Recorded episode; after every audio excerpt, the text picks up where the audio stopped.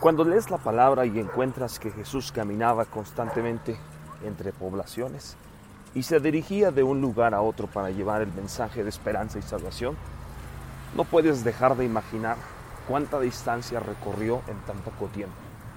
Tres años y medio fueron suficientes para poder invertir de su vida y de todas las enseñanzas que dio a miles y miles de personas.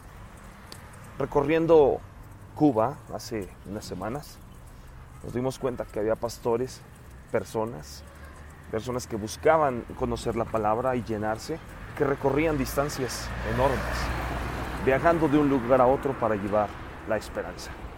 En nuestro país tenemos la gran bendición de contar con iglesias o lugares donde se predica la palabra, por decirlo así, en cada esquina. ¿Cuánta distancia estás dispuesto a recorrer? Algunos dicen estoy cansado, otros dicen ah, no tengo la suficiente fuerza.